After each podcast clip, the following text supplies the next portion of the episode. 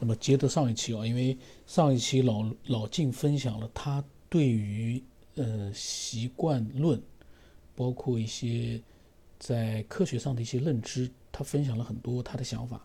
那么他分享这个语音呢，主要是因为之前我曾经录过的，就是和云淡风轻还是和回家之旅啊，跟他们在探探讨，就是关于那个以前电视里面出现的那个民科，大概是不是叫郭英生还是叫什么，我忘了名字，我忘了，反正就是一个民科吧。当时呢，嗯，因为这个人呢，引发了老晋他的那段语音的分享。然后呢，呃，在其他人听了之后啊，云淡风轻就当时就，呃，觉得呢，老晋他的语音的那里面的分享内容呢，就是见解非常的全面、细致、深刻有理，他对老晋是很佩服了。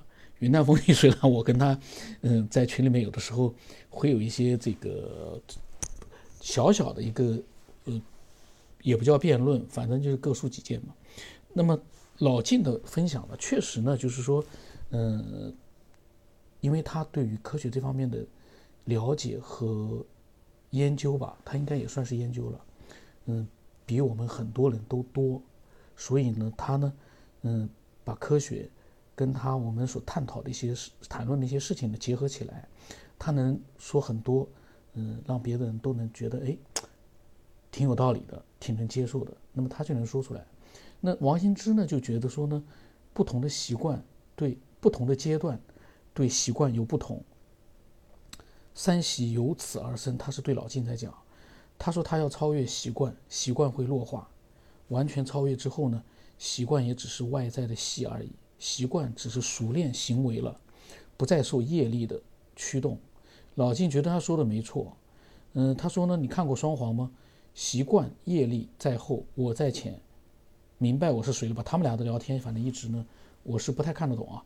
然后呢，嗯，老晋呢就接着他又发了一很多的语音，接着讲习惯的事情。那么这个习惯的事情呢，是他在上午啊，可能他正好有空，在那一天的上午，嗯，已经过去一两年了。所以呢，嗯，其实这么精彩的语音，虽然说已经过了两年，有点晚啊，但是呢。嗯，依旧是很精彩的。虽然我没听啊，我现在跟大家一块听，我感觉呢内容一定是很精彩的。毕竟，是老静他自己的有感而发。另外一个呢，他有自己的一个思思索的基础，因为他毕竟，嗯，思索的比我们时间要多。另外一个呢，他了解的很多各方面的，呃，一些就算是知识吧，比我们也要多要广。我发现他呢对宇宙啊，或者是。嗯，宇宙里面内部的一些东西呢，他看的他挺喜欢看的，一直在群里面发那些文章。也就是说呢，他涉及的看过的各种各样的一些有关宇宙或者说是人类意识这方面的嗯东西比我们多。那么他呢，等于说他所讲的自己的想法，对我们来说其实就变成了一种吸收，因为可以从他的分享里面可以得到很多。我们之前从来可能啊没有想太多的一些东西，那么他呢？今天有点空啊，这个咱接着上回那个习惯的话题，再深入呃探讨一下。嗯，那个上次说这个修正习惯啊，啊，那个修正习惯你要修正，它应该肯定是原来有习惯，这个习惯呢也叫业力，是一回事儿呢。那那这个原来这个习惯是哪来的呢？没有原来的习惯，你怎么能够修正它呢？啊，所以这个习惯呢，总的来说，从这个心理学家呀，或者说这个呃搞幼教的老师啊，都提到这一点，就是说孩子出生下来，他并不是一个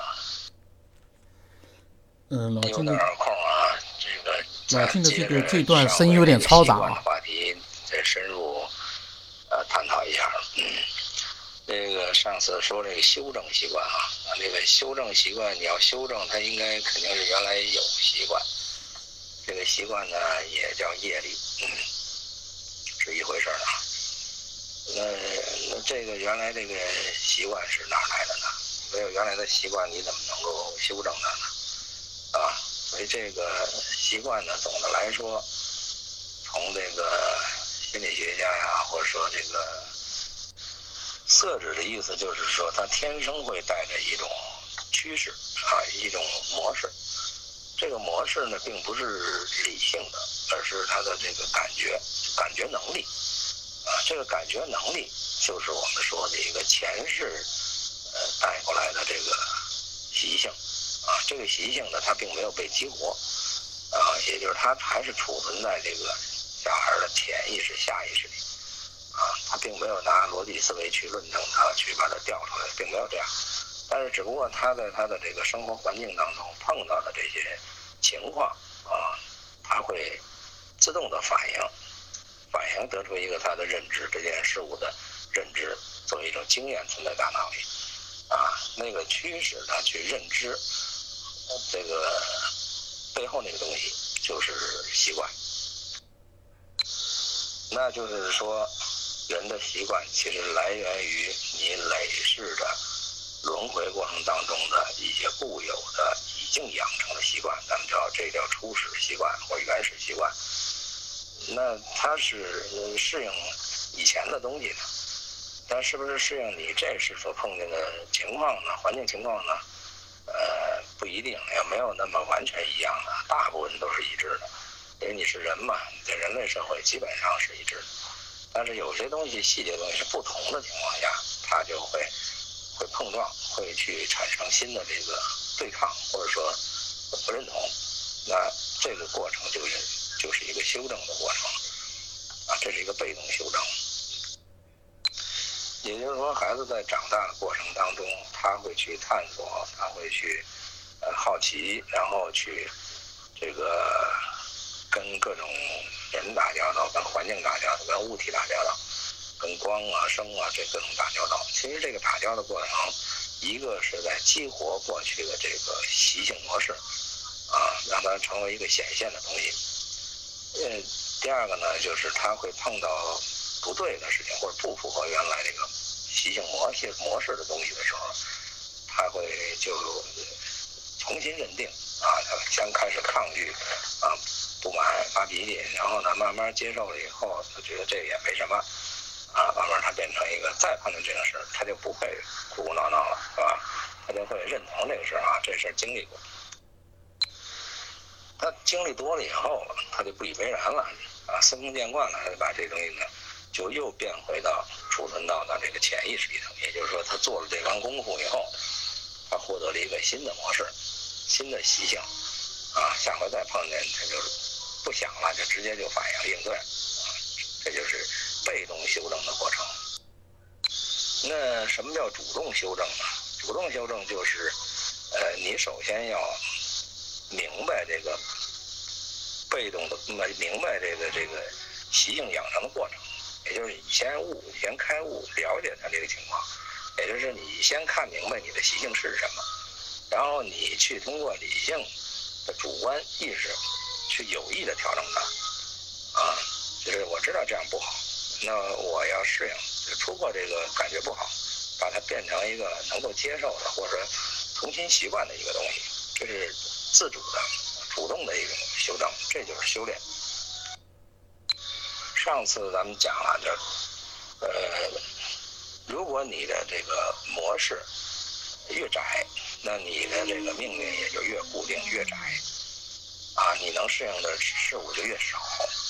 那么你这个模式被打破了以后，你你重新建立了很多新的，破旧立新，或者说是逐渐的拓展，啊，你这个这个可能是慢慢就没有一个纯粹的模式化，或者说呢，你会适应事物本身的模式，而不是适应你自己的固有模式，这样你就会拓宽，啊，所谓宰相肚里能撑船，就是他什么人都见过，他什么他都也都能处理，呃，这就是是修炼的一个过程了。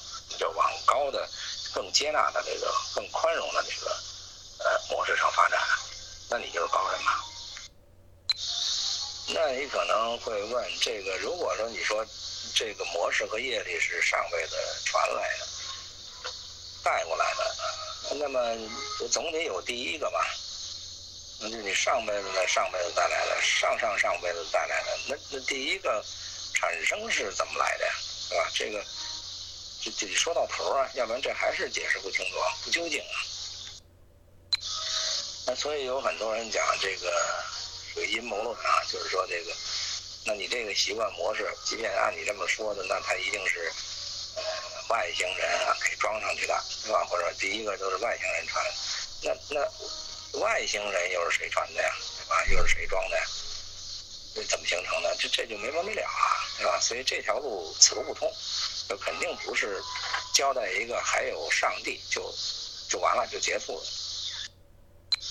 那我理解啊，就是这个实际上这个宇宙世界，它同样是这种模式，也不光是人啊，因为人是宇宙世界的发展的一个环节和一个现象。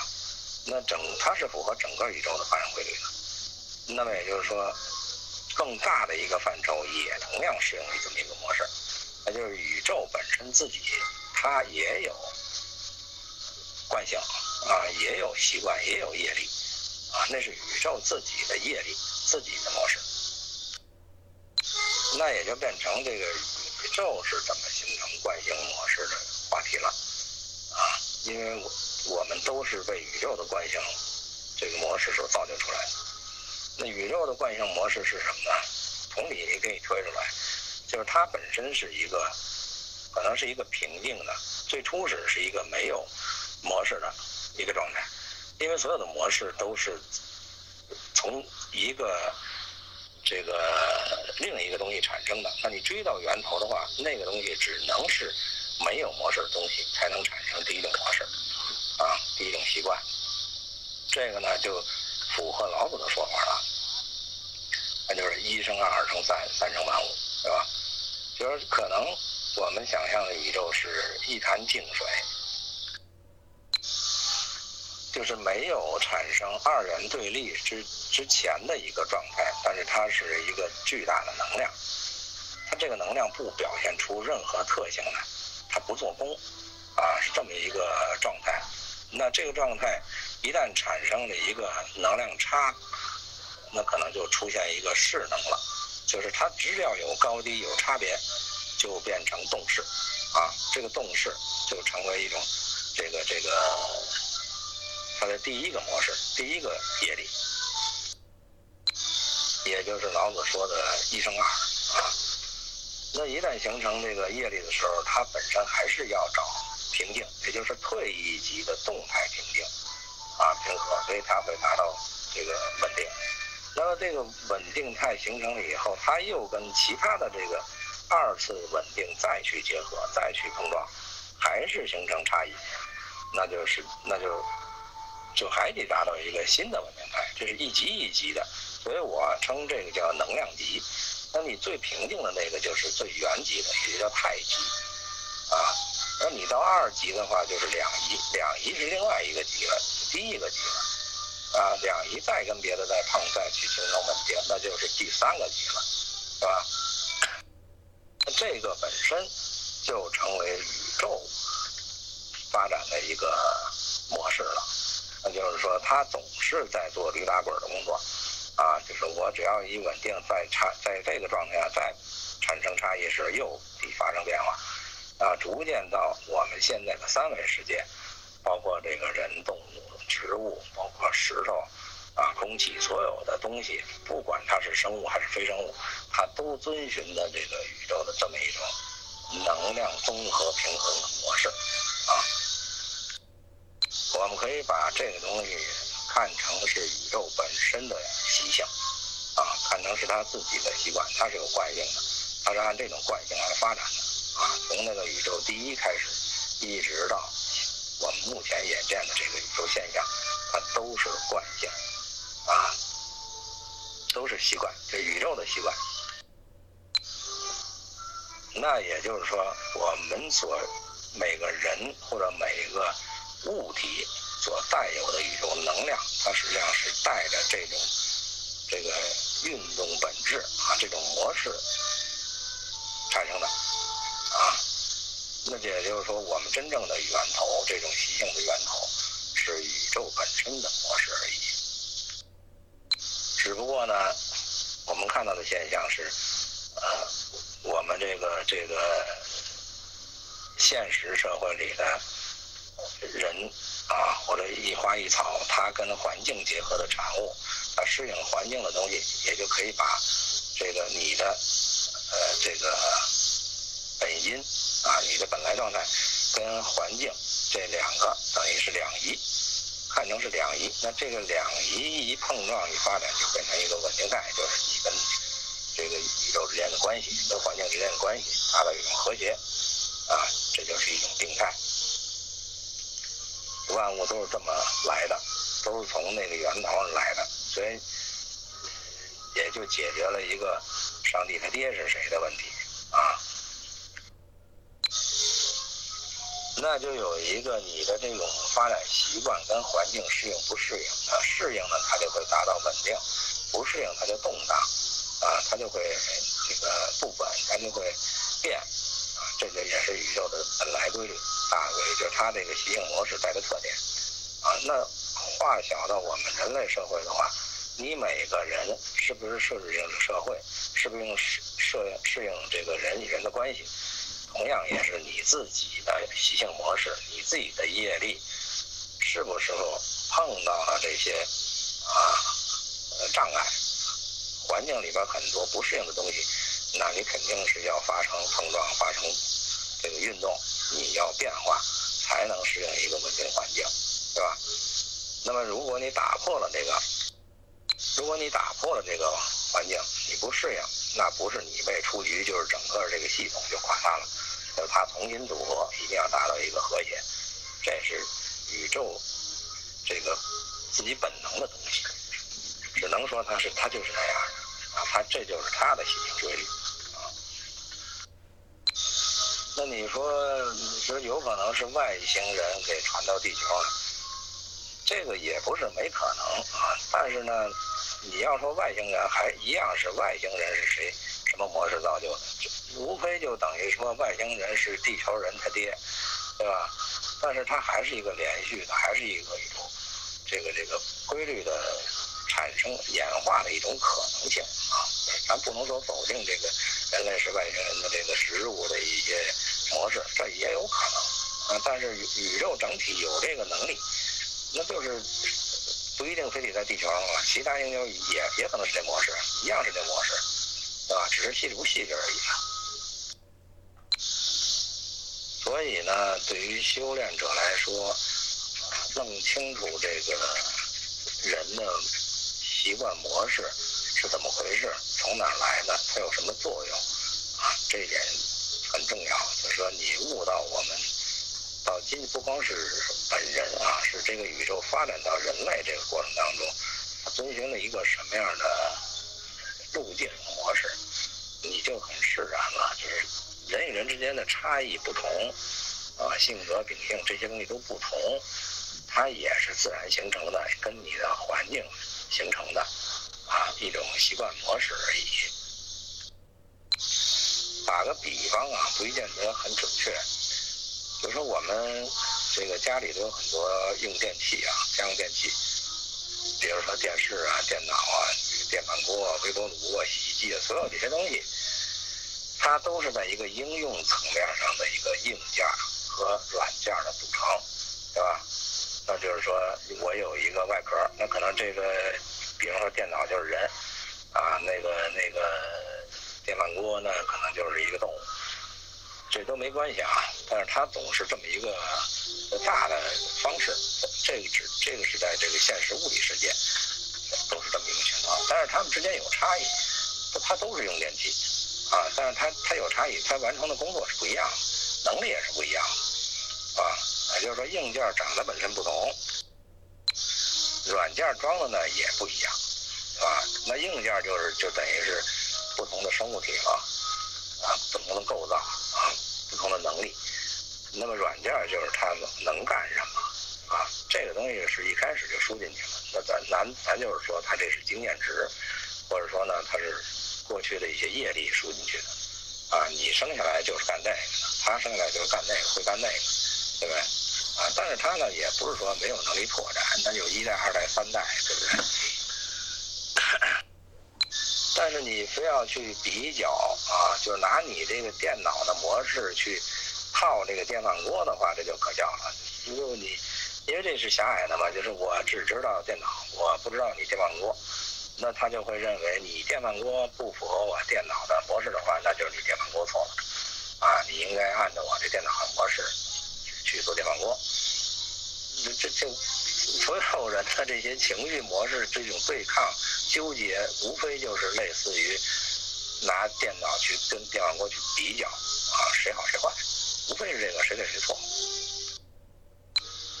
所以呢，我们修正习性呢，呃，一个就是说我首先能把我的这个习惯修成电饭锅，啊，我具备电饭锅的模式，也就是总组合一下，或者说我拓展一下，我这是万能的，啊，这是一种；还有一种就是说，我知道我不是电饭锅，那么我理解电饭锅它是干那个的，所以它就是它，它跟我不同，那我就做我，他要做他，我承认这个就得了。所以你也不会去对抗纠结，但是我们忘了一点啊，所有的这些家用电器，它都是用电的，是吧？没有电它是支撑不了它的。也就是所有你的行为背后都有一个这个支撑你存在的一个背后动力，啊，那那电脑的背后动力。我们可能分成很多层次，是软件啊，还是这个这个功能性的设计这些东西。但是它最大家最统一的、最根本的那个东西是一样的，就是电。那我们可能就可以形象的把这个宇宙中最初始那个没动的东西，啊，统一恒定大家都在用的那个东西，啊，比喻成电，那也就是叫空，也就是叫。这个太极啊，都可以，那那个就等于是电，假如电一样啊，所以电可以做任何这个电器的动力，那岂不是说这个宇宙的空和太极可以做任何宇宙发展的动力吗？啊，那是原动力啊。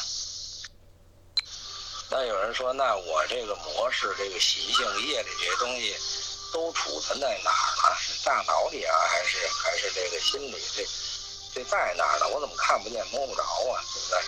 但是我肯定意识到它存在。这这对呀？那你你电你看得见摸得着吗？你也看不见摸不着啊，对吧？但但是它确实存在啊，它支撑了你这个电器，否则的话你根本动不了。啊，那你能说你这个你你这个能量意识都存在电脑里吗？电脑就那么大点硬盘。对吧？它存哪儿了呀？所以硬要比喻的话呢，我觉得可能类似于，觉得大脑可能是个硬盘，然后它真正的这个呃大的计算，就像这个云储存啊，就是前面是一个呃硬盘啊，然后它呃后面呢可能有一些云扩展的云储存。那么我为什么这个习性很快就能反应呢？那就是说，他以前做过这个事情以后，他有一些缓存，啊，这个留下了很多缓存。这个缓存呢，就是他的导引。你想再碰见这个事情，他直接这个缓存就做了，直接跳到这个里面，啊，他不用再去去连接搜寻了，省了这个过程。那这可能就是习惯的作用，让你更有效、更快一点而已。这个比喻可能不是很准确，但是有类似之处啊。大家想一想，可能就是这么个情况。所以我们说修炼呢，昨天也讲了，就是把这些习惯都拓展到一个统一，也就是没有特别的习惯，也没有什么不能干的，都覆盖完了的时候，它可能就是二元对立，就就是融化了，就是既不是呃，既不是有不能干的，也也就是说你这个习性可能都囊括了，啊，不是一个。片面的是全面的，那等于就是没习性了嘛？那那等于就是破除习性了。那你没有习性了，不就回归上一个这个层级了吗？上一个能级了。当你回归到一个初始态的话，也就是说你所有的用电器的功能都无所谓于形了，而都回到一个电本身的能力的时候，电什么都没做。对吧？它就是那么一个看不见摸不着的东西，但是呢，它什么都能做，你所有的电器离它都不行了。就到这个层级的时候，是吧？就就可能类似于老子说的，我无为，我不去往末端的这个做工上的能力去发展，而是回到了一个能量的本身能力上，就无不为了，是吧？我到电的时候呢，所有电器事我都得我来弄，啊，否则就没电器这事儿，就是无为而无为嘛。形象一点呢，就昨天我说这个，跟老王说这个。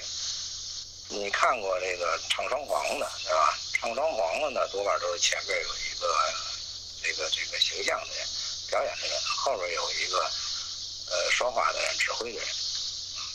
其实我们人类，或者说所有的三维世界的物体，有形有款的任何东西，小到粒子，大到宇宙，其实都是在唱双簧，也就是说背后那个能量模式。驱使前面这个形象的表演，而且这个形象前面这个形象的东西，也是背后这个模式造就出来的、演化出来的。所以你这样的话，你去倒推，就是现在的整个天体啊、宇宙天体各种星球啊、光波呀、地，就是你凡是能够捕捉、认知到的所有这些。都属于前面那个表演的啊，它的背后我们可以猜测到，它是一种量子方式啊，还是一种这个波的方式、光的方式？研究了半天都没达到最后那个究竟。我们研究的这些光啊、波啊，都是一种手段，也就是说，它还是一种宇宙的这个习性、宇宙的习惯啊，它在这个演化过程当中产生的一种惯性，这种惯性力。啊，这个造就了整个现在的宇宙现象，而且啊，这个惯性力还驱使着现在的宇宙向这个更更细微的方向发展。科学呢也是有进步的，但是也是有这个误导的。嗯，误导呢是说他研究了半天都是从粒子物质去追踪物质。啊，这个过程呢，就是说，还是从形象去研究，就从前面这个表演的入手去研究，啊，这个那就他发明的一些东西呢，都是说，呃，都是说这个这个在在在这个外在的这个层面上，啊，在实用应用的层面上，啊，在做工的结果的层面上去研究，啊，这看得见摸得着的，这也是没成章。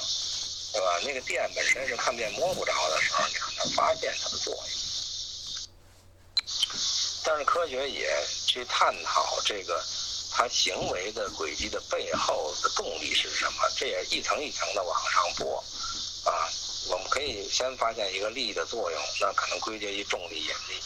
但是现在呢，发现重力引力并不绝对，可能科学家又从。这重力引力的结果是光粒子的形成的原因，啊，就到最后相对论出来以后，说整个背后还有一张网，啊，整个宇宙有张网，这个这个能形成一种引引力波，织了一张网。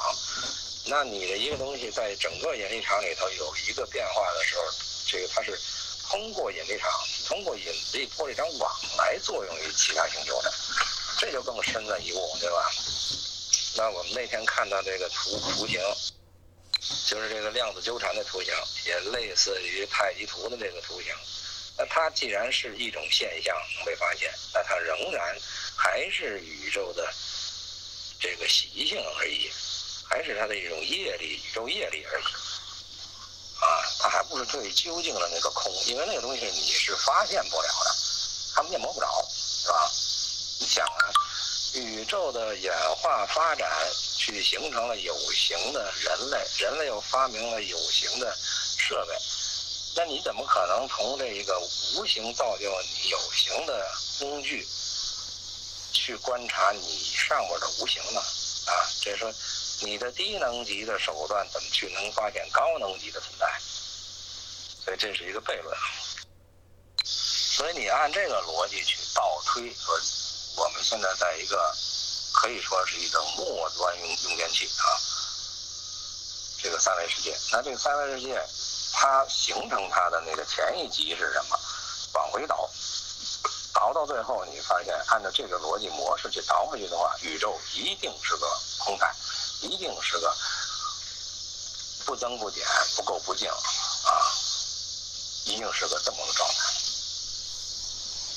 这个呢，也就符合圣贤们的一些说法，这个道家的、佛家的，包括儒家的，都在说这个宇宙模型的事儿。呃，我不太赞同把这些东西归结于宗教啊。宗教，我认为只是说大家信，但是呢不懂才这个叫宗教啊，没法理解。但我觉得从这个角度解释，那佛家也好，道家也好，儒家也好，它都在阐述一个宇宙模型，对宇宙模型的描述、认知。然后呢，他在试图告诉你是这样的啊，包括咱们说的这个。儒家思想啊，说修气治平，那修修什么呀？不就是修心嘛，对吧？那心是什么？心就是习性啊。那你修了习性，你拓展了，你才能成为一个中立的、优秀的人，你才不偏不倚，没有私欲啊，对吧？然后你才能齐家。齐家为什么叫齐家呀？我为什么不叫池家呀？齐家就是使大家都一致一同。那一同跟谁一同？跟你一同呗。跟你这个圣贤心的人一同啊，你去感染他们，熏陶他们，使他们成为跟你一样的圣贤啊，你才能齐这个家。这是一小团伙啊，对吧？那这就是文化传承啊。那那第二个就是治国。那你齐了家，这个国是所有的家组成的呀，家都一致的话，国还用治吗？它肯定呃是大家一个更大的家而已。那这就是一个社会关系。和人与人的关系、家庭关系统一和谐的问题，你只有国是这样的国才能够强大，才能够这个统一。如果所有的国家都是这样一种这个这个模式的话，那这个天下不就自然太平吗？还用还用治吗？这个本身逻辑就是一个宇宙模型的逻辑啊，那叫天人合一啊。那天人合一的本意就是这个，你要符合宇宙逻逻辑，你要符合道的方式，对吧？你这个，你你你才能够跟天地这个同步嘛。所以天现在天下纷乱，说白了问题都出在人心上啊，对吧？那你你你人本身就就歪呗啊，然后这个大家肯定都都不一致啊。呃，为家里头的利益，对不对？都是在考虑私人利益，你考虑你的，我考虑我的，是吧？那这个国家呢，也是互相之间，你争你的，我争我的，都是为利益啊，都是为私利啊。那他怎么能齐呢？齐不了。那造假药的，造那个，他不都为他自己的利益去伤害别人的利益吗？对吧？这这这这本身就是恶业啊。啊，那特朗普说美国第一，那美国凭什么第一啊？对吧？你第一了，那你第一的方式干嘛呢？就是让别人把别人害了，让别人发展不起来，你就第一了。这这不等于就是心态有问题吗？对不对？你怎么能齐啊？怎么能够治天下、天下和平？不可能和平，对吧？你还在分出你大我小来，对吧？还不是一个整体观，那这个世界和平不了。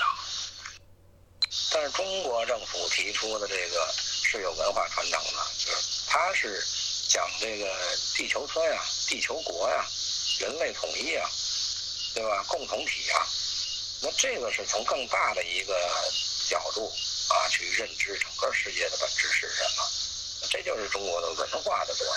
我觉得这只有这个方向才是对的，符合天地人的这个关系的。那你说照你这么说法，那岂不是太漫长了，对吧？这个你达到那个电的本身的水平的时候，破了所有的模式，那那不就是成佛了吗？啊，这成佛太困难了，这这达不到，达不到也没关系啊。你如果是认知到这么一个模式的话，你会安心不就得了吗？这个佛当佛佛祖当初这个出走去修行，他的动机是看到人民的苦啊。苦难，苦难是怎么形成？他要解决一个怎么这苦怎么来的，怎么形成的问题，对吧？但他一旦去探究了以后，他发现哦，这这这苦跟整个世界宇宙形成的东西是是相关联的，对吧？你认清了这个宇宙世界的话，你的苦就会消除。一切的苦难都是你认不清啊来的，也就是说，你的你的这点模式，你不能涵盖整个宇宙的这个规律性的时候，你就会觉得冤枉、纠结、痛苦，对吧？你就觉得太没意思了。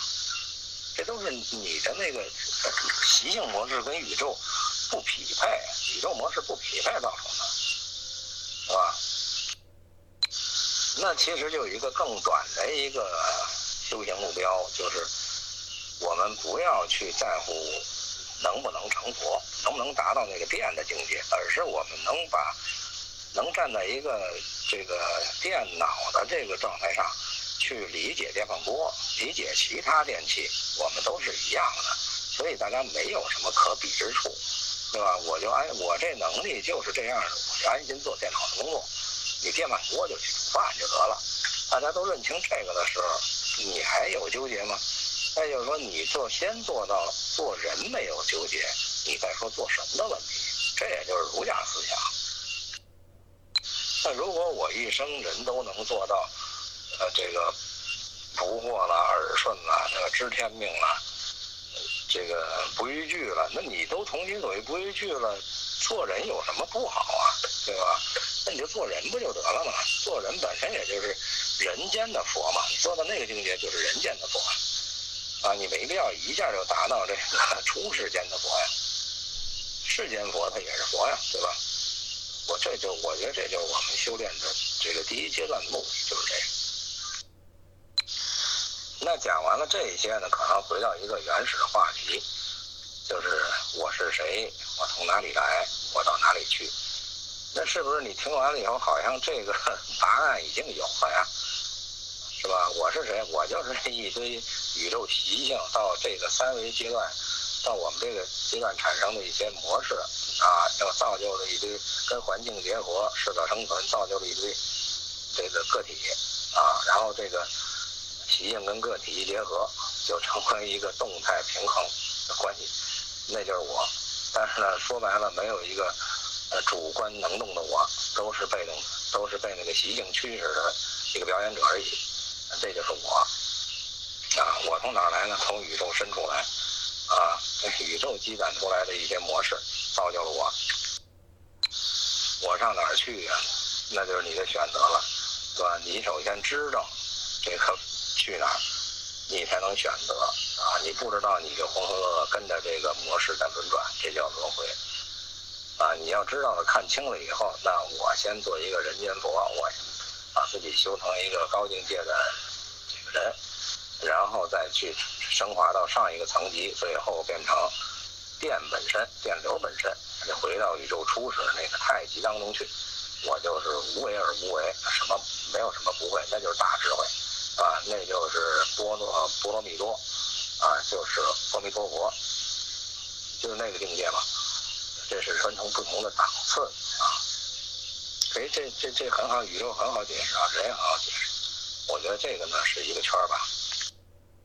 那如此说来，我们再看达尔文进化论。达尔文的进化论在这个意义上，我觉得它大部分的逻辑是对的，也就是它捕捉了一些宇宙间的动植物现象、演化现象啊，适者生存啊，这个这个丛林法则，这个我认为它的逻辑是没错的。啊，确实是一个模式跟一个环境相适应的过程。这个物种它必须与这个环境的发展相适应，它才变成不同的物种。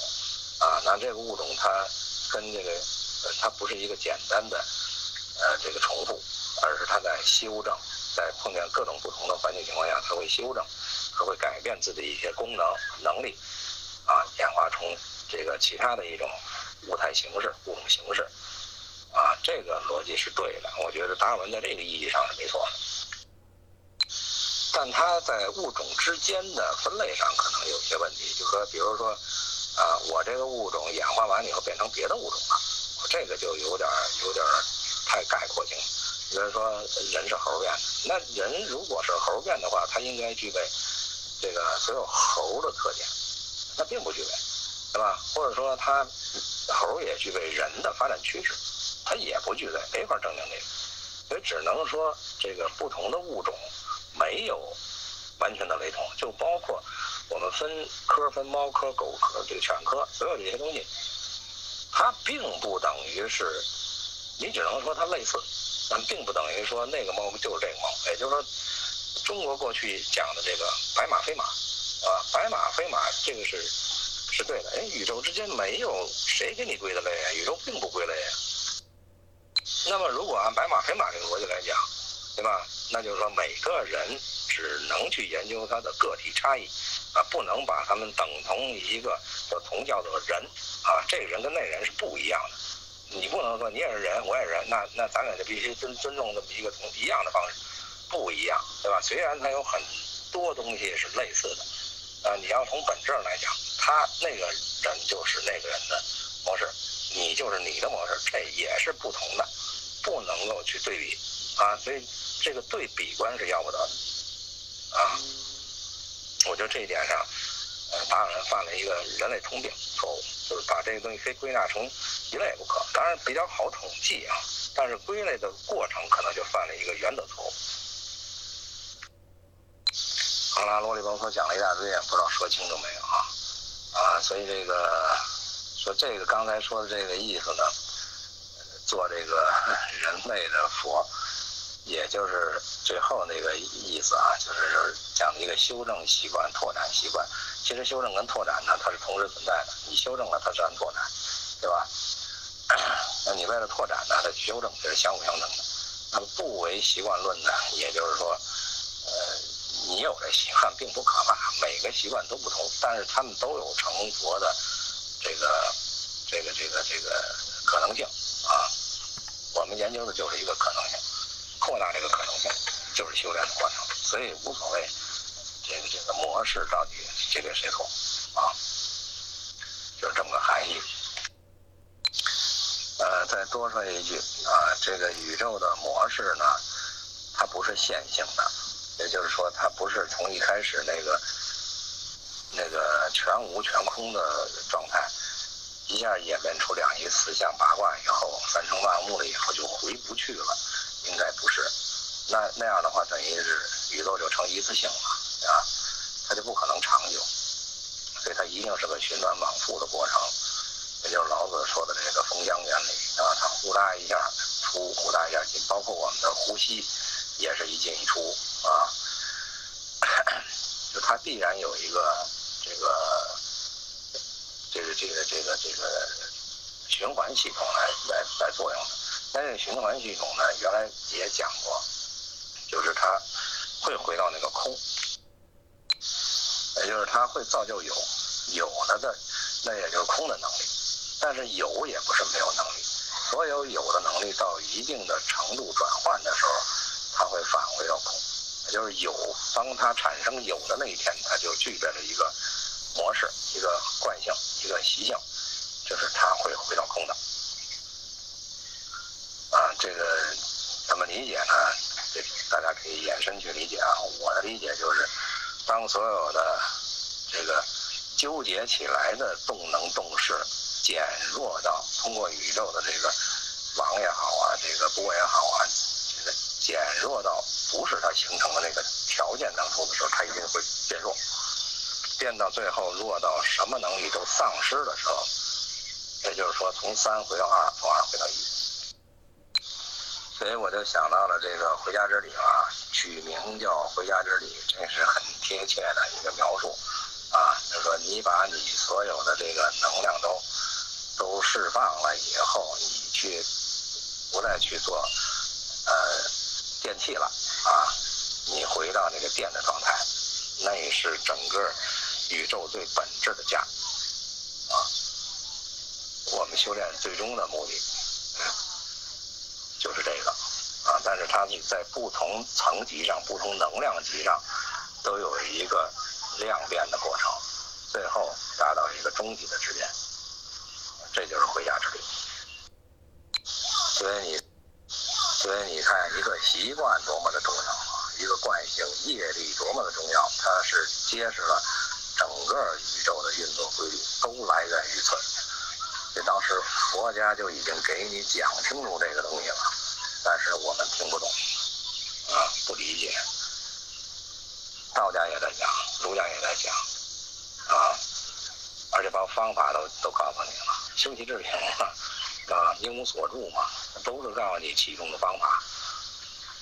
但是呢，我们都听不懂，所以都失之偏颇了，把它归作一种宗教对立起来，这个太愚昧了。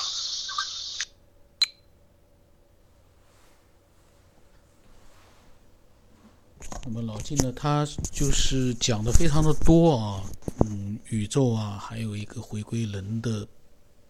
其实我总结下来，我的题目就是回归宇宙和人的本质。虽然说他延续的上一期的习惯来讲，但是我觉得，嗯，取这样的一个题目就可以了。然后呢，他说说太多了，有点乱七八糟，他不说了，抛砖引玉。然后呢，顺着他的梯子呢，自己去悟吧。然后我跟他讲，我说不怕乱，我说就怕不说。嗯，来那个大家都自己悟的话，嘴巴就不用说话了。嗯，然后呢，生而为人，我说有嘴有手还是要用的。这个呢是我的个人想法，因为我一直觉得呢，嗯，很多人说我们自己悟吧，大家自己去悟吧。其实你能说清楚的，能说出来的，你可以讲的呀，没有必要非要去让人家自己去悟。毕竟嘴巴。对吧？也是要用的，也是要说的。嗯，当时呢，我说空了录出来，但是一直没录哦，到现在才听。嗯，其实，嗯，老晋呢，他每一次，但是这一次有一个问题啊，声音很嘈杂。我不知道老晋当时是在什么环境里面，他一般还是清楚的，这次比较嘈杂一点。嗯，老晋的分享内容一般来说呢，都是非常呃，就是让人觉得呢，就是比较容易接受一点。虽然说可能我们和他讲的呢，我们也会有一些自己的独特的一些思索，跟他不太一样。但是呢，他所讲的呢，你可以感觉到他是，嗯，比较理性的在做一个分享。他并没有说，嗯，非要听的人就认同他、接受他。这个呢，就是我一直觉得是最好的状态。就是我们去分享的时候，你可千万别想着人家一定要接受你，那太难了。你就算你讲的再对。也未必每个人都接受啊。这个世界，就像老金里面好像讲了多元化的，是多元化的。然后呢，老金说呢，分享也是一种修行。我说呢，绝对赞同。嗯，这个呢是当时的那个聊天，其实呢语音没录，但是呢除了语音之外的聊天的那几天呢，我是录了的。嗯，所以呢我才会在上一集迷惑了一下，我在想，好像录过吧，但是呢，嗯。文字录了，语音呢没录，我是准备录的，后来可能可能忘了。然后又讲了一些习性啊，主要是讲的习性，那些呢我们就不管。然后呢就是下来呢，我会继续的延续的上上上期的那个时间呢继续往下录。很快，我相信虽然内容很多啊，但是我每一期多录一点时间的话，很快就能把它录掉。嗯，然后呢更多的内容呢我都会有时间就录，因为我时间还是有的。那么期待更多的人呢。嗯，多分享一些自己的想法，这个分享就跟老金一样，我觉得应该是理性的，而且呢是真实的，就是说他自己的思索。虽然说吸收了很多其他人的东西，但是他变成了自己的东西，这就是自己的思索。你如果照完全是复述的话，就没有意思了。